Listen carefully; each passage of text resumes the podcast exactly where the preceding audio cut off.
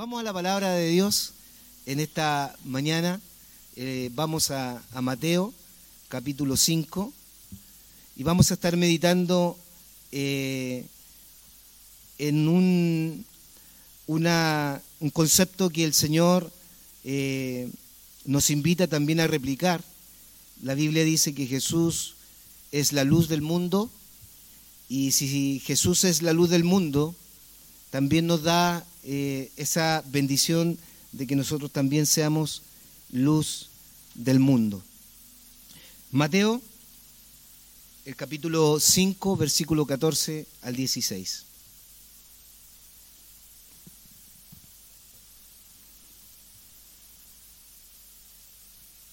Amén. ¿Lo tiene ya? Mateo capítulo 5, versículo 14 al 16. Dice así la palabra del Señor, vosotros sois la luz del mundo, una ciudad asentada sobre un monte no se puede esconder, ni se enciende una luz y se pone debajo de un almud, sino sobre el candelero, y alumbra a todos los que están en casa. Así alumbre vuestra luz delante de los hombres, para que vean vuestras buenas obras y glorifiquen a vuestro Padre que está en los cielos. Damos gracias al Señor porque durante este fin de semana, eh, junto con eh, mi hermano Víctor, que está acá, mi hermano Héctor Martínez, tuvimos el privilegio de viajar a Perú eh, a un encuentro que se llama Transformación. Este encuentro en, la Alianza Cristiana y Misionera de Monterrico es un el décimo encuentro que ellos hacen para, especialmente para varones. Hay encuentros también que se hacen para mujeres y otros encuentros que se hacen para matrimonios, en fin. Eh, traemos bendición de, Perú, traemos bendición porque eh, fuimos bendecidos con las buenas obras que los hermanos también transmiten a través de su testimonio, a través de la iglesia que están desarrollando. Eh, fíjense que es bonito ver que estratégicamente la iglesia está entre dos universidades y nosotros también eh, para la gloria de Dios, estratégicamente estamos en una avenida. Nuestra iglesia está en una avenida donde fíjense que a la hora de las 6 de la tarde, donde ya toda la gente se va, eh, aquí se forma un taco tremendo para, porque la, familia o eh, las personas van, ¿cierto?, a, su casa. Por lo tanto, nuestra iglesia está en un lugar estratégico, donde puede ser visible aún más para que otras personas conozcan a Jesús. Y no solamente estructuralmente podemos decir que eh, la iglesia sea visible, sino que aquí la palabra del Señor nos dice que la iglesia va a ser visible eh, no solamente por lo estructural, sino principalmente tiene que ser visible por las buenas obras que el mundo, la sociedad vea en nosotros. Y fíjense que dentro de estos testimonios tan lindos, especiales que escuchamos, eh, yo estuve al lado de un joven que por problemas de situación de adicción en algún momento quiso quitarse la vida. Pero el Señor en su misericordia, en su poder y en su bondad permitió que estuviera al lado mío para eh, yo escuchar eh, y ver con mis ojos la gloria del Señor, ver con mis ojos el milagro que el Señor puede hacer cuando cambia una vida, cuando transforma una vida. Posiblemente Él eh, no compartió abiertamente tanto de su testimonio en Cristo, pero uno de los testimonios que decía, eh, yo em, me quise quitar la vida desde el quinto piso y no sé por qué estoy acá, milagrosamente con el poder de Dios el Señor ha hecho un milagro en mi vida. Hermanos míos, el Señor quiere rescatar al mundo, quiere salvar a personas, quiere salvar vidas. Y la palabra del Señor eh, nos da esa seguridad que cuando Cristo viene al corazón del hombre, de las personas, hace una transformación completa y una transformación que solamente Él la puede hacer. Por lo tanto, eh, entendemos la bendición que tenemos de saber que tenemos la luz de Cristo en nuestras vidas. Tú y yo un día le entregamos nuestra vida a Jesús y durante estos domingos nosotros hemos querido animar a la iglesia a asumir la tarea del servicio, la bendición y el privilegio de lo que significa servir al Señor. Si hay algo que trae plenitud al corazón, realmente es servir al Señor. Y queremos que cada uno de ustedes lo descubra, porque cuando no servimos al Señor no estamos plenos, no estamos llenos. Pero cuando servimos al Señor, eh, el Señor comienza a darle sentido, más sentido a nuestras vidas aún. Así que seamos siervos para su gloria, como decía el cántico. Y a la vez, eh, desde allá de Perú, nosotros también seguíamos por las redes sociales el culto. Así que tuvimos la oportunidad también de escuchar el culto y ver el mensaje que también el pastor Marcelo entregaba la semana pasada con respecto a las prioridades. Qué importante es ir ordenando, ¿cierto?, eh, las motivaciones de nuestro corazón. Qué importante es que tú y yo hagamos de Jesús el primero en nuestras vidas. Que Dios sea nuestra prioridad y podamos aplicar lo que dice la Escritura ahí en Mateo, ¿cierto? Buscar primeramente el reino de Dios y su justicia y todas las cosas vendrán por añadiduras. Todos tenemos anhelo en el, corazón o no. Y todos tenemos o anhelamos algunas añadiduras a nuestras vidas. Bueno, qué principio más maravilloso. Eh, buscar el reino de Dios y su justicia, no al revés, no al revés, porque a veces cuando no estamos enfocados realmente y puestos los ojos en Jesús, ¿sabe lo que buscamos? Primeramente las añadiduras. Y cuando buscamos las añadiduras, eh, ya eh, la, buscar a Dios parece ser como una sobra, parece ser cuando nosotros tenemos tiempo, parece ser que ya no es nuestra prioridad. Hermanos, Dios nos llama a que busquemos esa prioridad. Y cuando busquemos esa prioridad, el Señor se va a manifestar en nuestras vidas. No nos vamos a dar ni cuenta cómo el Señor, en su misericordia y en su voluntad, si está en sus planes y en sus propósitos, va a derramar lo que nosotros anhelamos en lo más profundo del corazón. La palabra del Señor que leemos o hemos leído habla de esta opción o esta mirada de luz. Dice, eh, vosotros sois la luz del mundo. Una ciudad asentada sobre un monte eh, no se puede esconder. Es decir, la luz de Cristo ha venido a nuestras vidas. Jesús ha irrumpido en nuestro corazón. La, la, escritura en Efesios dice que nosotros antes estábamos muertos en nuestros delitos y pecados. Eso significa que nosotros antes estábamos en tiniebla. No había opción de poder ver o experimentar la presencia de Dios. No había opción de tener esperanza de lo que significaba tener la bendición de palpar su presencia en nuestras vidas. Pero hoy tenemos la luz de Cristo en nuestros corazones. Y la Biblia, en la palabra de Jesús, nos declara que somos la luz del mundo, la luz de Cristo. Y esa luz que ha venido a nuestras vidas. Jesús con su luz irrumpió a donde había oscuridad. La luz siempre impacta en la oscuridad. La luz siempre va a penetrar en medio de la oscuridad. Y en ese sentido, Cristo ha cambiado nuestras vidas. ¿A cuánto Cristo ha cambiado nuestras vidas? ¿Cierto? El Señor transformó y sigue transformando nuestros corazones. Quiero invitarles también a que busquen ahí en sus Biblias Efesios capítulo 5, versículo 8. Y en Efesios capítulo 5 dice, porque en otro tiempo erais tinieblas, estábamos en tinieblas, pero ahora, dice, sois luz en el Señor. Y el llamado entonces que hace Pablo a la iglesia de Éfeso, de Éfesos, es si ahora eres luz en el Señor, dice, andemos en luz. ¿Qué quiere decir? Que andar en luz significa que tenemos que fortalecer día a día nuestro corazón, no descuidar nuestra relación íntima con Dios, no descuidar la oración, no descuidar la instrucción y la enseñanza de la palabra, no descuidar la vida de iglesia, la vida de comunión. Todos esos elementos, todas esas disciplinas nos van a ayudar a caminar en luz y a vivir en luz y a andar como hijos de luz. A veces descuidamos eh, la oración, descuidamos la instrucción de la palabra, descuidamos el congregarnos y poco a poco podemos ir eh, enfriando nuestros corazones y ese es un arma, yo diría, eh, es un puente como para poder caer en tentación y caer en pecado. Así que, amigos, hermanos, andemos en luz. El Señor nos invita a andar en luz. Dos preguntas que posiblemente nos deberíamos hacer eh, en esta mañana.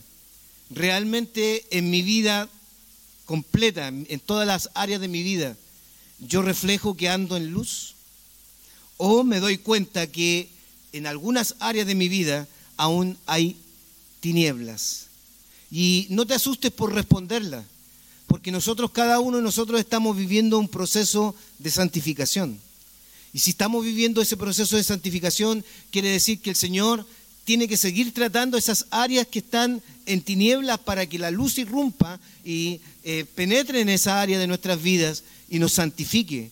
La santificación eh, no es un esfuerzo físico, no es un esfuerzo, un esfuerzo humano. La santificación es eh, el poder de Dios manifestándose en tu vida. Pero para eso yo tengo que estar atento cuáles son las áreas que están en tiniebla, qué áreas de mi vida son las que están eh, en tiniebla. Y aquí hago un llamado especial quizás a alguna persona, algún amigo, alguna persona que ha venido por primera vez o alguna persona que nos está mirando por las redes sociales, que a lo mejor nunca ha tenido la, la bendición, la oportunidad de que la luz de Cristo eh, penetre en su vida en su corazón. Si estás en tiniebla, si hay desesperanza, si no hay luz en tu corazón, tú necesitas en esta hora a Cristo. Tú necesitas el perdón. Y cuando Cristo viene a tu vida y te perdona, créeme que allí la luz irrumpe en medio de las tinieblas. Y esa oscuridad, esa tiniebla en la que estás viviendo hoy, el Señor eh, la va a cambiar y va a penetrar de tal forma que va a iluminar la habitación de tu corazón. De tal manera que tu alma y tu corazón van a ser llenos de la presencia de Dios y van a ser transformados por el poder de Dios. Así que invitamos a esas vidas que hoy día sienten y ven que su corazón está en tinieblas, que puedan recibir a Jesús, que puedan abrazar la fe en Jesús, que puedan recibir ese amor que Cristo hoy día está teniendo para ti para que tú hoy día seas realmente libre de las tinieblas, de la oscuridad que embarga tu corazón. Juan capítulo 8, versículo 12 dice, yo soy la luz del mundo. El que me sigue no andará en tinieblas, sino que tendrá la luz de la vida. Maravilloso saber que tú y yo tenemos la luz de la vida. Hoy la luz eh, está en nuestros corazones. Hoy la luz debe verse a los demás. Nosotros somos la lámpara que otros necesitan.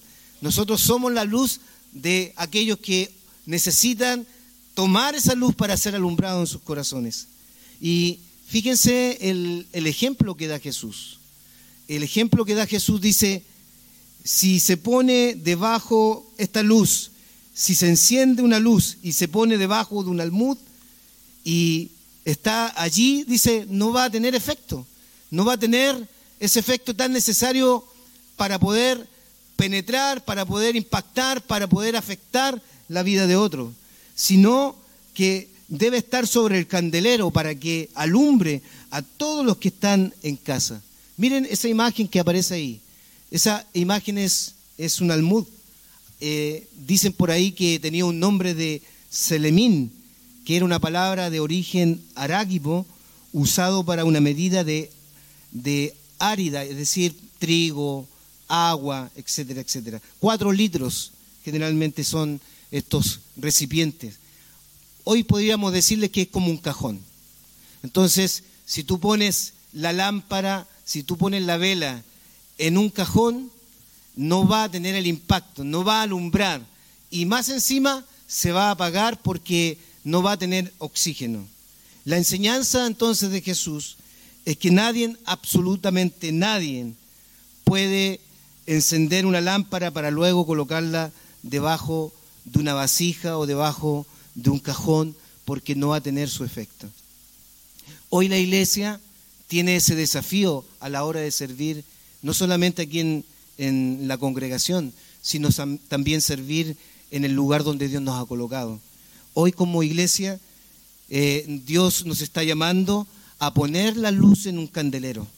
El candelero es el lugar donde Dios te va a colocar o donde Dios ya te ha colocado, en el trabajo, en la universidad, con tus amigos, con tu familia. Eh, en, la familia hoy hay mucha necesidad de salvación y muchas veces son, son los momentos más difíciles o más incómodos que a veces tenemos para predicar del Evangelio. Y yo creo que el Señor eh, nos tiene que ayudar a poner la luz en el candelero dentro de nuestro hogar, la luz en el candelero en el trabajo, la luz en el candelero allí donde Dios nos ha colocado. Y Jesús está llamando entonces a mostrar la luz de Cristo a un mundo en tiniebla. Hemos escondido nuestra luz muchas veces debajo de una vasija.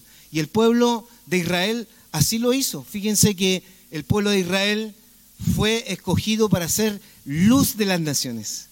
¿Y qué es lo que hace el pueblo de Israel? Em, se sintió tan exclusivo que en vez de dar a conocer la grandeza, el poder y dar a conocer y testificar del Dios verdadero, eh, hizo que esta luz fuera escondida. Esa es la crisis que puede, puede caer la iglesia hoy, o esa es, la, esa es la crisis que puede estar teniendo hoy la iglesia de Cristo. Puede ser que en algunos sectores la iglesia está, está escondida, la iglesia no está penetrando con su luz, la iglesia posiblemente ha colocado la luz en un recipiente en donde no está siendo vista, vista por nadie. Cuando eh, no nos involucramos en servir y bendecir con lo que Cristo nos ha entregado, es posible que estemos aplicando esta realidad. Cuando no ponemos nuestra vida en servicio del Señor, cuando no ponemos, eh, cuando no entendemos que el servicio del Señor traspasa estas cuatro paredes, el servicio no es aquí solamente, el servicio también es afuera. Miren, me tocó compartir dentro de, este retiro, visitar una, familia y tuve el privilegio de conocer eh, a un pintor, uno de los mejores pintores en Perú. De hecho, la iglesia de Monterrico tiene atrás un, vitral eh, realizado por este pintor. Y cuando lo empecé a escuchar, él me decía, ¿sabes cómo me convertí yo al Señor? Me dijo, con un amigo chileno, eh, compartíamos con un amigo chileno y empezamos a leer la escritura. Y cuando le empezamos a leer la escritura, el mundo de las artes, ustedes conocen, ustedes que saben los músicos, los músicos son tiernos, ¿cierto? Son tiernos los músicos, ¿no? ¿Cómo lo ven ustedes los músicos tiernos, no? Sí, son, todos los que hacen arte son como tiernos, ¿cierto? Son cariñosos los músicos, ¿no? A veces sí, a veces no, ¿cierto? Pero dicen que los músicos y todos los que trabajan en el arte son medios complicados. ¿Ah? Eh, dicen, ¿ah? Bueno, eh, este pintor me decía que era amigo de, de, este grupo, eh, los Jaiba, ¿ya? Era, aparte de pintor, era músico. Entonces los Jaiba lo invitaron a, tocar ahí en la, en la Quinta Vergara, en uno de los eventos que, que hizo.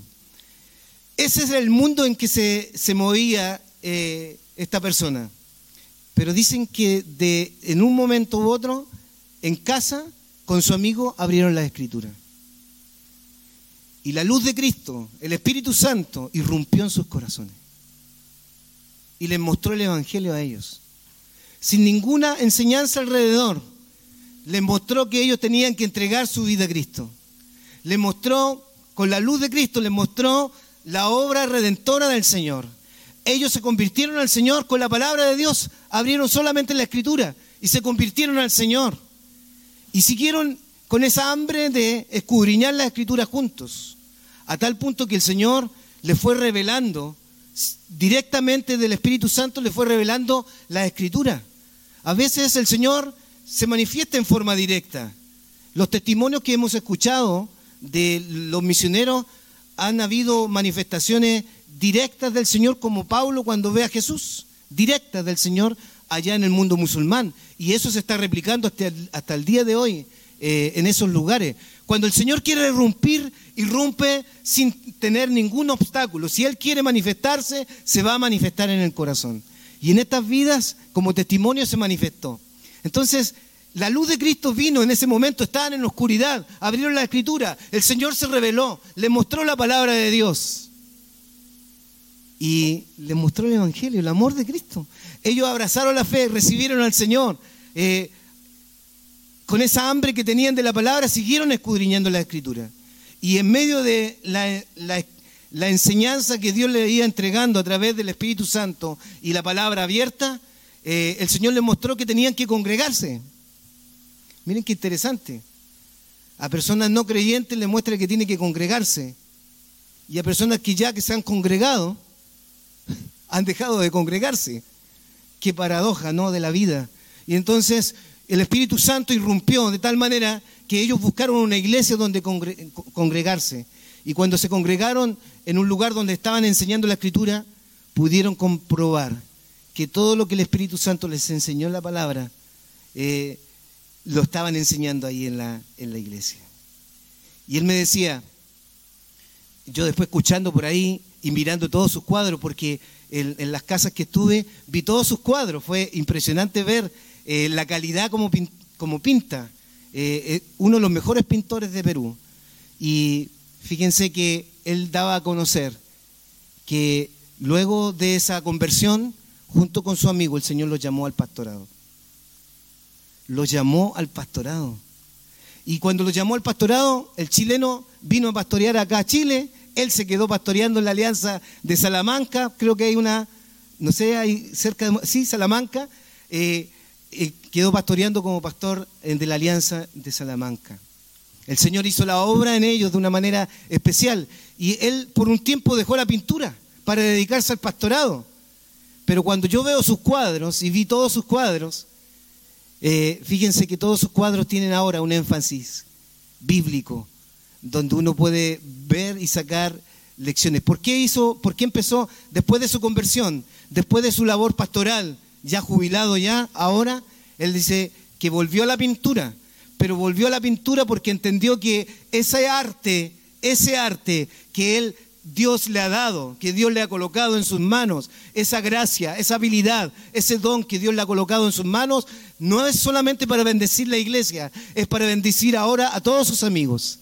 ¿Y qué hizo con el cuadro? Empezó a pintar con un énfasis bíblico, con un mensaje bíblico. ¿Para qué? Para volver donde sus amigos pintores y mostrarles su encuentro con Jesús. De hecho, aparece un cuadro donde dice, eh, eh, aparece él mirando, mirando la puerta y arriba dice, he aquí estoy a la puerta y llamo. Maravilloso. Instancias que Dios nos da para hacer luz. Oportunidades que Dios nos da para hacer luz en el lugar donde estamos. No escondamos la luz en un cajón. Mostremos la luz a otros. Mostremos la luz a otros. La palabra del Señor nos invita a no esconder la luz. ¿Hemos escondido nuestra luz debajo de una vasija? ¿La hemos escondido? ¿La tenemos escondida en este momento? ¿La tenemos guardada? ¿Nadie está viendo nuestra luz? ¿Nadie sabe quiénes somos? ¿Saben nuestros amigos que nosotros amamos a Dios? Eh, hemos orado por un vecino, hemos orado por un amigo, eh, hemos orado por nuestro compañero de trabajo. Eh, se abren puertas Escuché muchos testimonios allá eh, en, nuestros hermanos que tenían, buscaban todas las posibilidades intencionalmente de poder hablar de Jesús a través de su trabajo, a través del compartir, a través de alguna pregunta, ellos siempre tenían la oportunidad de compartir el Evangelio. Hermanos, y aquí vamos a mirar lo que estaba sucediendo en nuestra sociedad. El mundo, la sociedad, está influenciada por las tinieblas. Esa es una realidad, tú lo sabes, Dios te lo ha mostrado a través de la palabra y escuchamos las noticias todos los días. Está siendo influenciada por las tinieblas. Hay mucha gente que vive en oscuridad. Permita el Señor que tú no estés viviendo en oscuridad. Y si estás viviendo en oscuridad hoy, toma la mano de Jesús. Acércate a Jesús de corazón. El Señor va a sacar esa oscuridad en tu vida y te va a librar. Donde este mundo hoy día está en confusión, hay vacíos, hay mucha desesperanza, porque es una eh, sociedad que está sin Cristo. Y una sociedad que está sin Cristo vive en tinieblas. Y pide a gritos, está pidiendo a gritos. Y así uno tiene que mirar lo que está sucediendo en el mundo. Está pidiendo a gritos que alguien se levante y diga con mucha fuerza y convicción cuál es el camino, cuál es la verdad y cuál es la vida. ¿Y saben cuál es, eh, quién tiene ese rol de poder decir quién es el camino, quién es la verdad y quién es la vida? La iglesia. Tú y yo somos los que hemos sido de alguna manera convocados por el Señor para que a través de esa luz que ha venido a nuestras vidas, nosotros digamos, Jesús es el camino, Jesús es la verdad, Jesús es la vida. Y como Jesús es el camino, la verdad y la vida, invitar a otros a andar en Él, entusiasmar a otros a andar en Él, andar en la luz. Esa es una voz clara que hoy día nosotros tenemos que levantar. Es una voz insistente que nosotros debemos seguir proclamando en la iglesia. La novia de Cristo, tú, yo, la novia de Cristo, es la iglesia que Dios quiere utilizar. Por eso el servicio al Señor es relevante a la hora de poder poner nuestra vida en sujeción.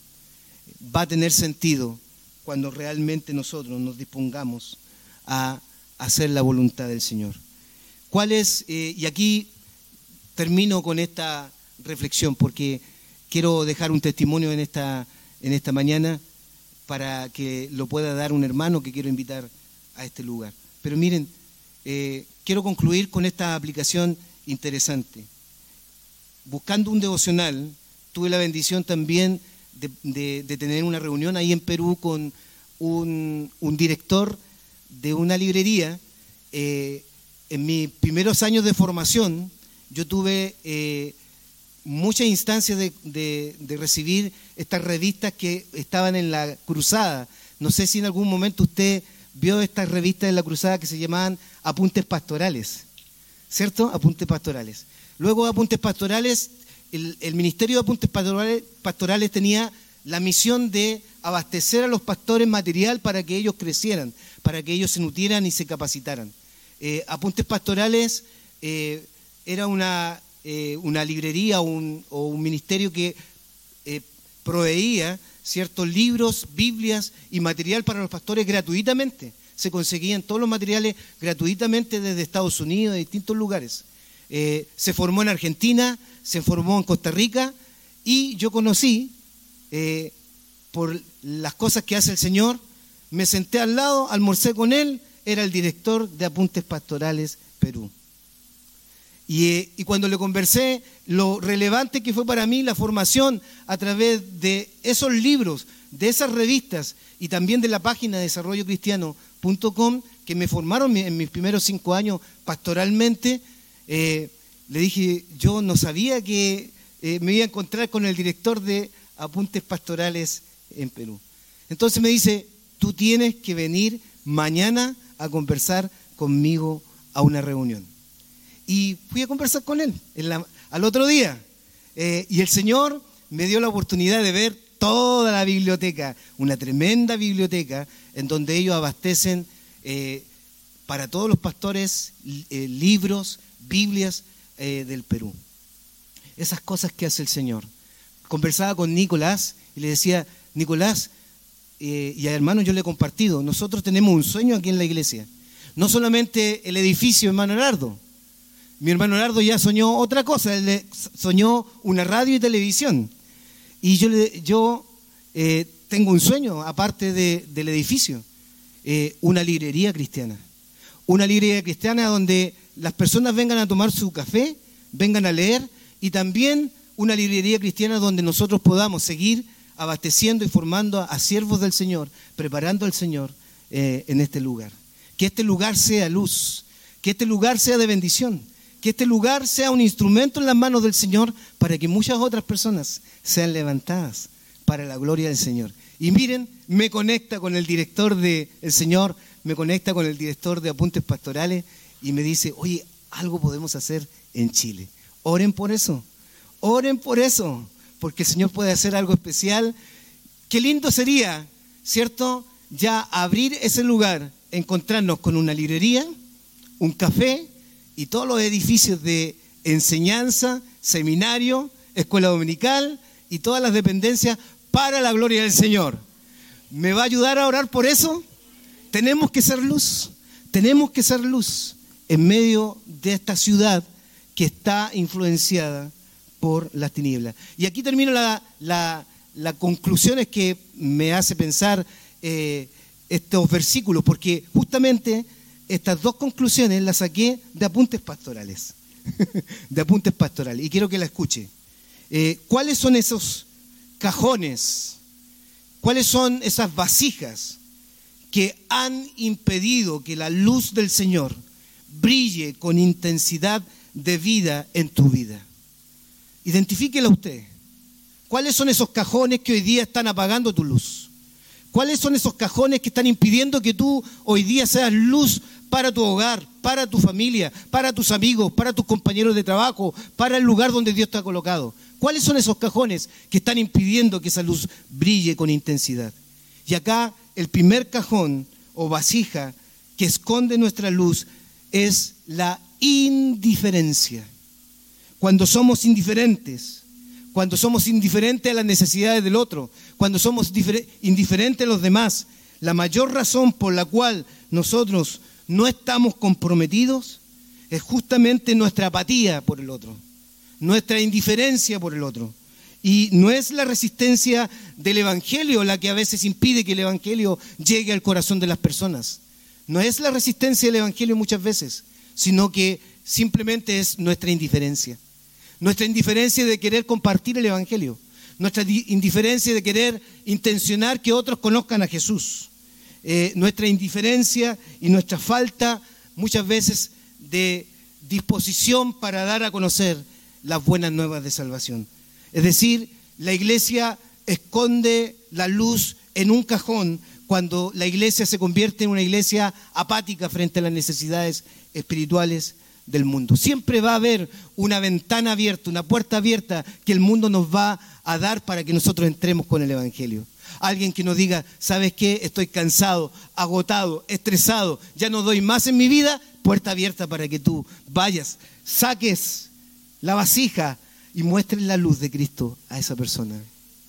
No te dé vergüenza tomar su mano, abrazarlo, orar y decir, yo quiero orar por ti, yo quiero bendecir tu vida en oración, porque Dios te puede ayudar. ¿Cuántas veces lo hemos hecho? No lo hacemos. En todo lo contrario, a veces sabemos la necesidad y escondemos la luz. Escondemos la luz. Hay apatía, hay indiferencia. Cuando nuestra luz está escondida, cuando existe desinterés por tocar la vida de personas que van rumbo a la muerte eterna, sin duda que allí estamos nosotros en una crisis, porque hemos apagado o estamos de alguna manera escondiendo la luz.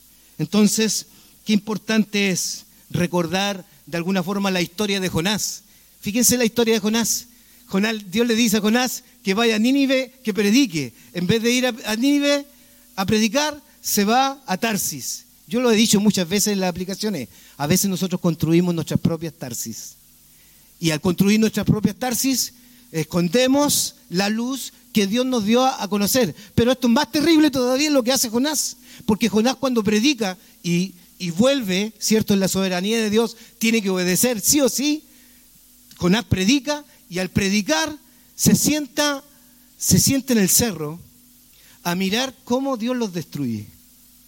O sea, él se sienta, eh, sería bueno que él se sentara a decir, aquí va a haber un avivamiento. Pero él se sienta porque va a mirar cómo Dios destruye a Nínive.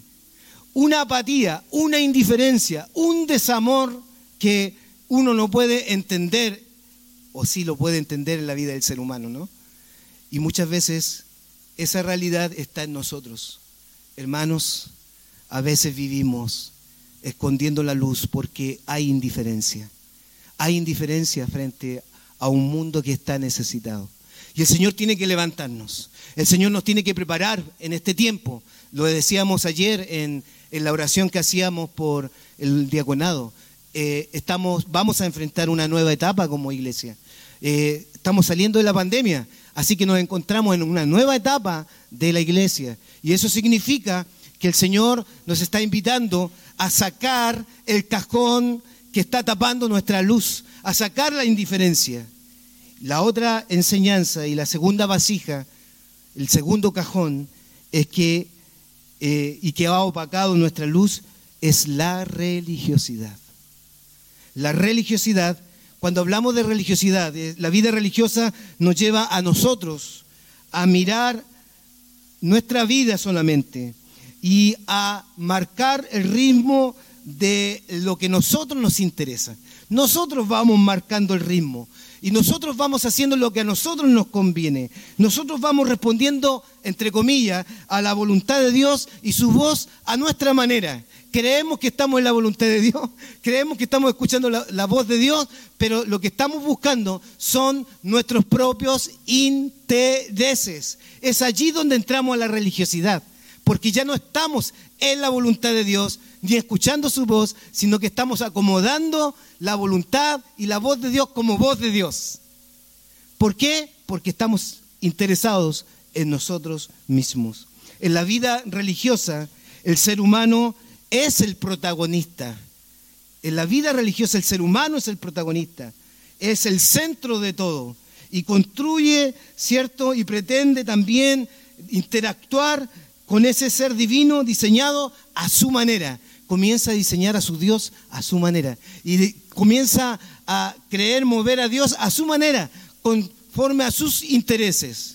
Fíjense que una de las características, una de las características que usó el Señor en este tiempo a nuestro diaconado, que uno lo miraba de lejos y oraba, y todos también eh, hemos estado en esa misma instancia, en medio de la fidelidad, en medio del servicio, en medio del compromiso del Señor, pasaron pruebas, pruebas difíciles, pruebas de salud, pruebas muy grandes en sus vidas.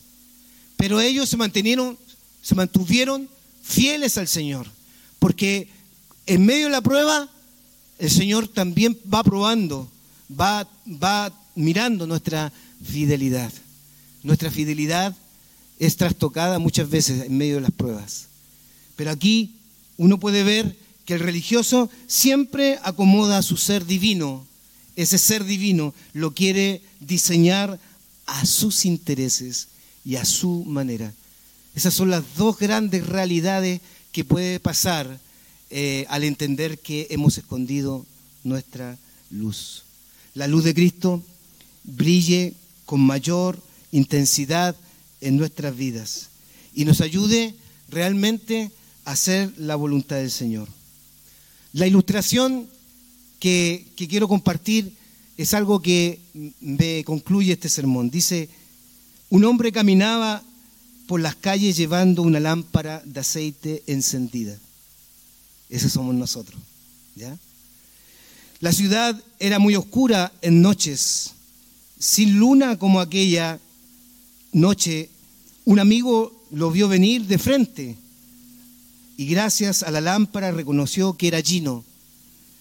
Gino era el ciego del pueblo. Y el ciego del pueblo venía con una lámpara. El ciego del pueblo, ¿para qué usa una lámpara el ciego? Si no ve. ¿Qué haces, Gino? le dice. Eres ciego. ¿Por qué llevas la lámpara si no te sirve de nada llevar esa luz? Y Gino le dice, no llevo la lámpara para ver mi camino, sino que conozco las calles de memoria y no preciso luz. Llevo la lámpara para que otros encuentren su camino cuando me vean a mí.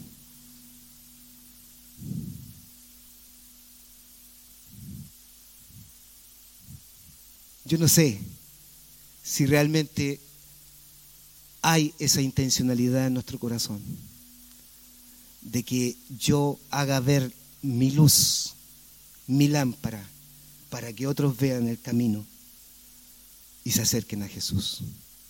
Que el Señor nos ayude, que el Señor nos ayude a ser luz de este mundo con la gracia del Señor.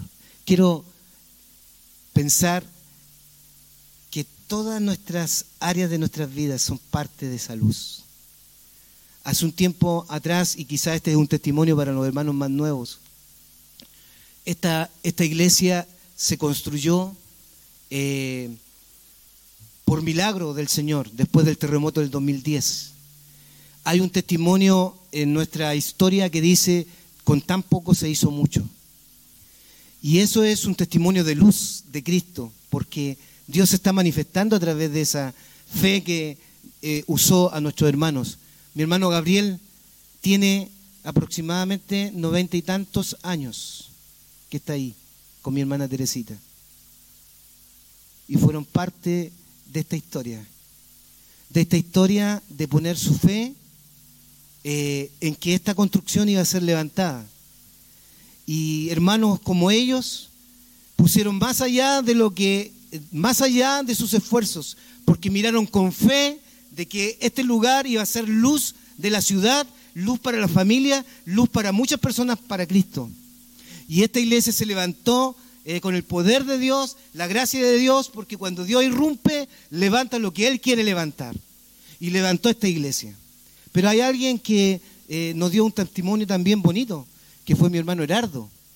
Y quiero que baje mi hermano Herardo para acá, porque eh, ahí, con, eso, con él voy a concluir mi sermón. Mi hermano Herardo, eh, siendo empresario, eh, dijo, el Señor le mostró en este lugar esta iglesia.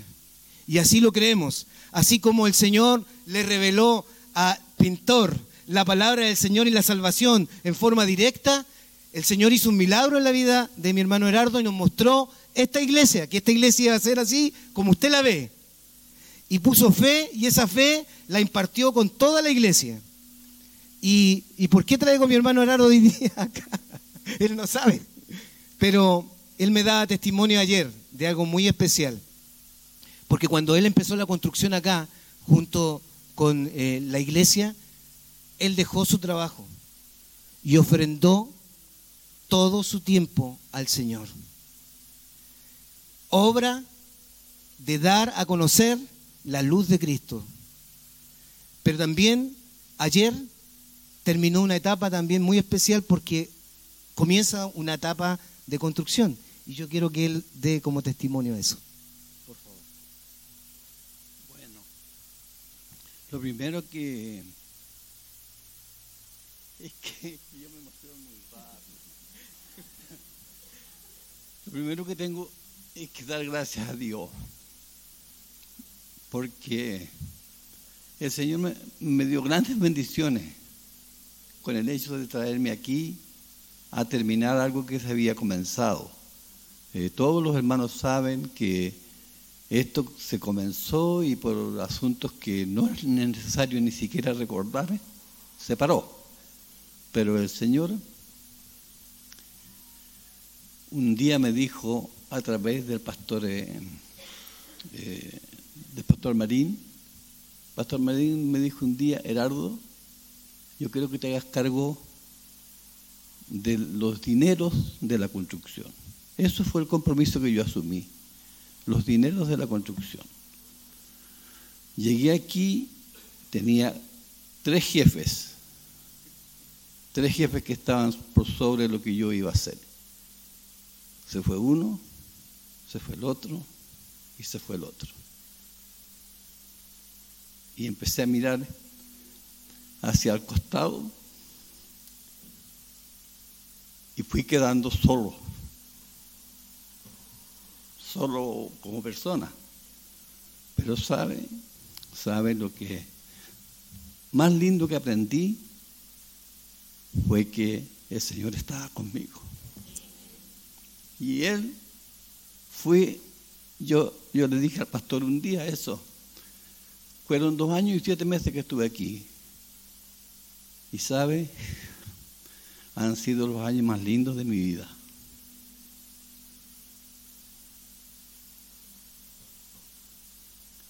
porque aprendí a encontrarme con el Señor. ¿Sabe qué? Eso es lo lindo. Aprendí a encontrarme con el Señor. Hermano, usted se ha encontrado con el Señor. Encuéntrese. Encuéntrese con el Señor. Aprendí aquí a encontrarme con el Señor. Ahí de que yo me siento ahí siempre en el mismo lugar. Porque ahí pasaba todas las mañanas a dar gracias a Dios. Y dar gracias a Dios por el templo que nos había dado, no por la construcción. Y también le conversé al pastor un día. Conversamos mucho con el pastor cuando estábamos terminando la, etapa de construir. Y por, el, por, el templo que nos había dado, nunca. Y un día, aquí van a salir cosas de historia esto. Y un día el Señor me mostró este templo, así como está ahora.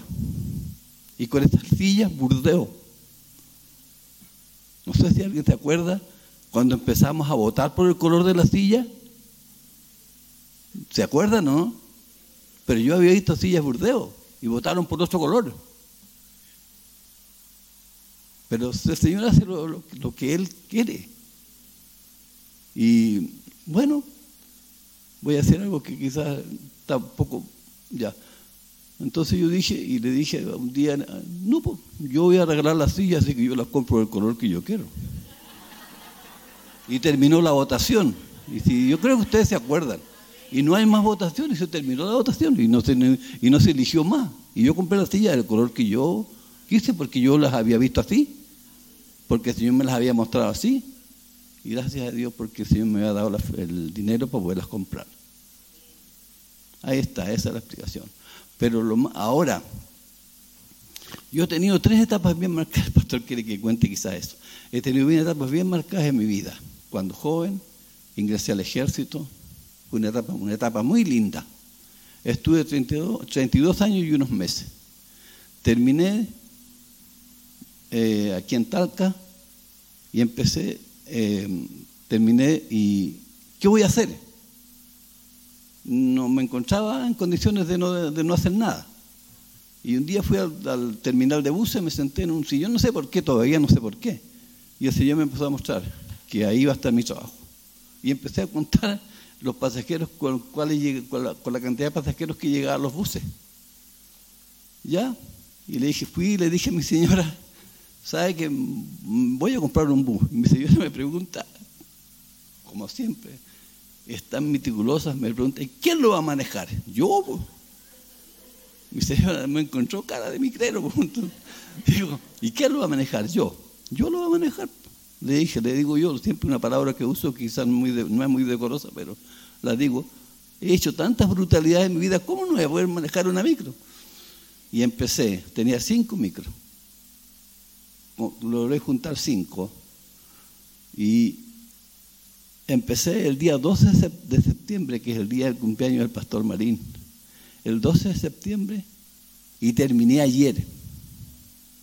Ayer. Fui vendiendo una, una, una, una, una y ayer me quedaba la última y la vendí. Y ahora me dedico completamente, ya le dije al pastor, estuvimos conversando anoche, a la construcción de atrás. No hay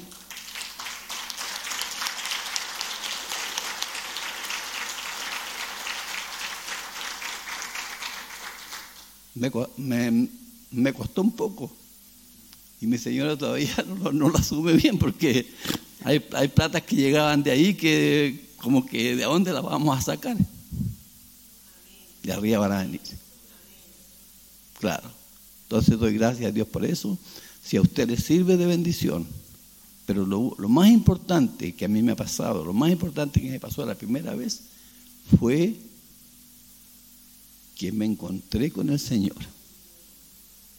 Yo he asistido desde niño a la iglesia, pero nunca me había encontrado con Hermano, no importa los años que tenga, pero encuéntrate con el Señor en un lugar. Encuéntrate. Y sabe que tengo un proyecto para, para después que termine acá y quiero hacer un lugar de encuentro para el Señor, fuera de acá. Eso es lo, lo que tengo. Doy gracias a Dios primeramente, porque me trajo aquí a Talca. Y esta iglesia me ha bendecido tanto que todos los días agradezco al Señor. Hermano, encuéntrate con el Señor. No te preocupes de, no se preocupe de otras cosas. Encuéntrate con el Señor. Te lo vuelvo a repetir. Encuéntrate los más jóvenes, los más adultos. Esta etapa, ¿cuánto? Que comenzó ayer o comenzó hoy, porque ayer terminé y ayer no quería ir a trabajar, pero me pidieron que vaya a hacer un recorrido que, nadie, que no, no, querían hacer lo otro. Yo fui a hacerlo y terminé. Seguí a la máquina y me vine. Vine a la reunión, a la elección de, directorio. ¿Cuánto va a durar esta etapa, esta etapa que comienza ahora? No lo sé. Pero lo que dure, lo, lo que sea, el tiempo que sea, tengo la certeza, la seguridad y la confianza y la experiencia también de que el Señor va a estar conmigo. Todos los días. Gracias.